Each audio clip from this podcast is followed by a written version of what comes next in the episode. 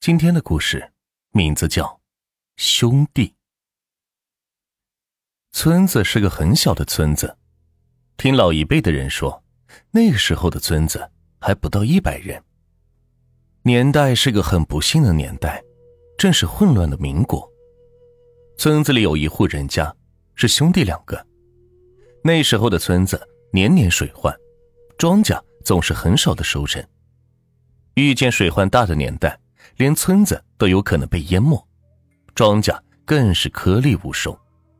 这个时候恐怕只会饿死人呢。这村子的水患不是来自于河流，而是到了雨季不停的暴雨。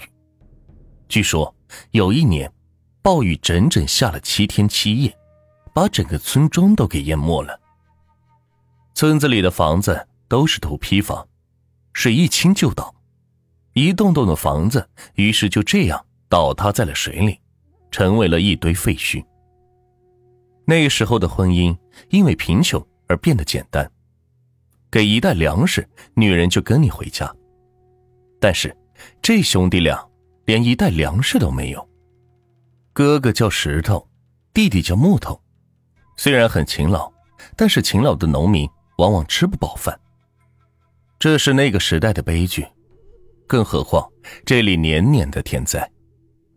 哥哥弟弟都活了半辈子了，还没有娶上媳妇儿。当然了，没娶上媳妇儿，一是他们父母死得早，还没给他们定下亲事；二是因为他们穷，一个种地的老百姓，还是个佃户，生活连自己都吃不饱，哪里还有钱去娶媳妇儿呢？更重要的一点是，弟弟还有着病，还需要哥哥照料着他。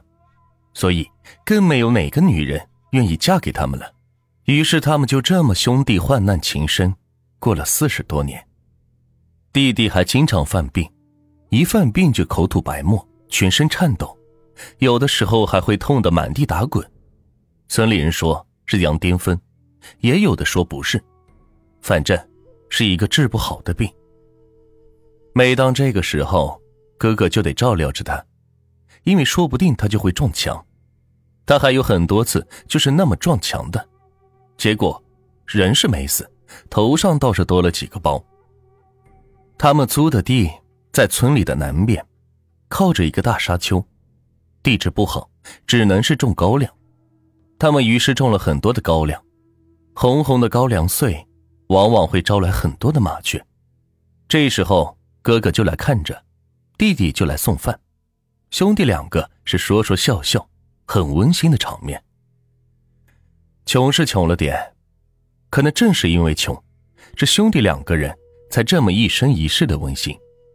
村里人从来也没有见过他们吵过架。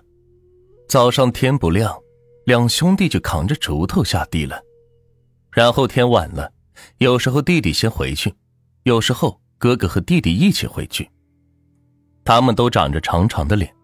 因为常年吃不饱饭，高大的体格上几乎都是皮包骨头，就连他们的长脸上也是如此，眼窝深陷，满是岁月的沧桑和岁月残酷的痕迹。这一年的秋天，哥哥去了一个一百里外的城镇，买了把镰刀。那个时候村子里没有卖农具的，买什么东西几乎都得跑到一百里外的城市。而弟弟在家里是看着高粱，谁知道哥哥这一去，竟然再也没有回来。对，哥哥死了。过了很久，附近村里的一个人传来了消息，说是哥哥路过大树林的时候被土匪打劫了，人也被杀了，尸体就扔在大树林里。大树林是一个荒芜的树林子，据说这林子里有四十多里地，常有土匪出没。弟弟去背回了哥哥的尸体，把他是埋在了高粱地里。弟弟开始一个人自言自语，说着从前和哥哥说的话，是说个不停，就好像哥哥还在身边一样。这一天晚上又下起了大雨，弟弟坐在窗前，嘻嘻哈哈的笑着。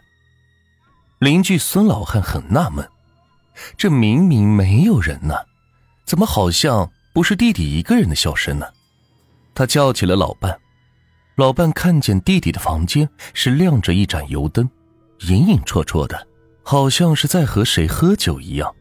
就在这时，就听见弟弟在说：“哥哥，你喝。”接着就听见酒杯相碰的声音，又听见弟弟说：“哥哥，今年咱的高粱收成很好，交了租，能剩下一袋粮食来，要不给你娶个媳妇儿？”唉，似乎有一阵叹息声，那叹息声那么像是哥哥的声音。孙老汉和老伴是吓坏了，难道是有鬼，还是弟弟疯了？他们叫上了村里的其他人，这人多了就主意多了，这人多了胆子也大了。二十几户人家，三十多个男人和女人是挑着灯笼一起向弟弟家走去。但是当他们一群人到了兄弟两家的时候，却见到弟弟疯疯癫癫的跑了出去，嘴里是喊着：“哥哥别走，我陪你去高粱地。”下这么大的雨，又是晚上。看什么高粱地？弟弟跑得很快，好像紧紧的追赶着人一样。可是他的前面根本没有人，一个人也没有。弟弟疯了，人们都说弟弟疯了。弟弟在那个雨中跑的那个快呀，谁也追不上。更何况夜色里是看不见路的，人们就觉得他们是往高粱地去了，因为高粱地里是埋着他的哥哥。大家都害怕了，许多人都不敢再继续跟着了。一部分人说是哥哥的鬼魂来了。几个点大的男人是跟了过去，他们挑着灯笼，顺着弟弟的脚印是一路寻了过去，终于是到了高粱地。一个村民说道：“哪里会有什么鬼？都是自己吓自己。我看木头准是疯了。”另一个村民附和道：“家里就他们兄弟两个。”这哥哥死了，弟弟可不是要疯了吗？就在这时，突然一个人惊恐的大叫了一声：“你们看！”大家向地上看去，明明刚才只有弟弟一个人的脚印，现在却是两个人的，而且这多出来的一个脚印是非常的大，大的就像是磨盘一样。试问，谁有这么大的脚印？答案只有一个。那就是鬼。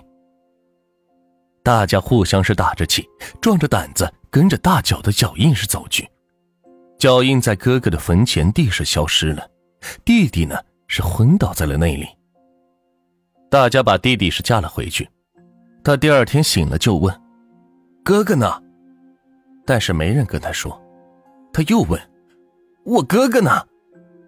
孙懒汉说道：“木头啊。”你哥哥，他死了。你们胡说，我哥哥没死。弟弟说的似乎是真的一样。他经常晚上来看我呢。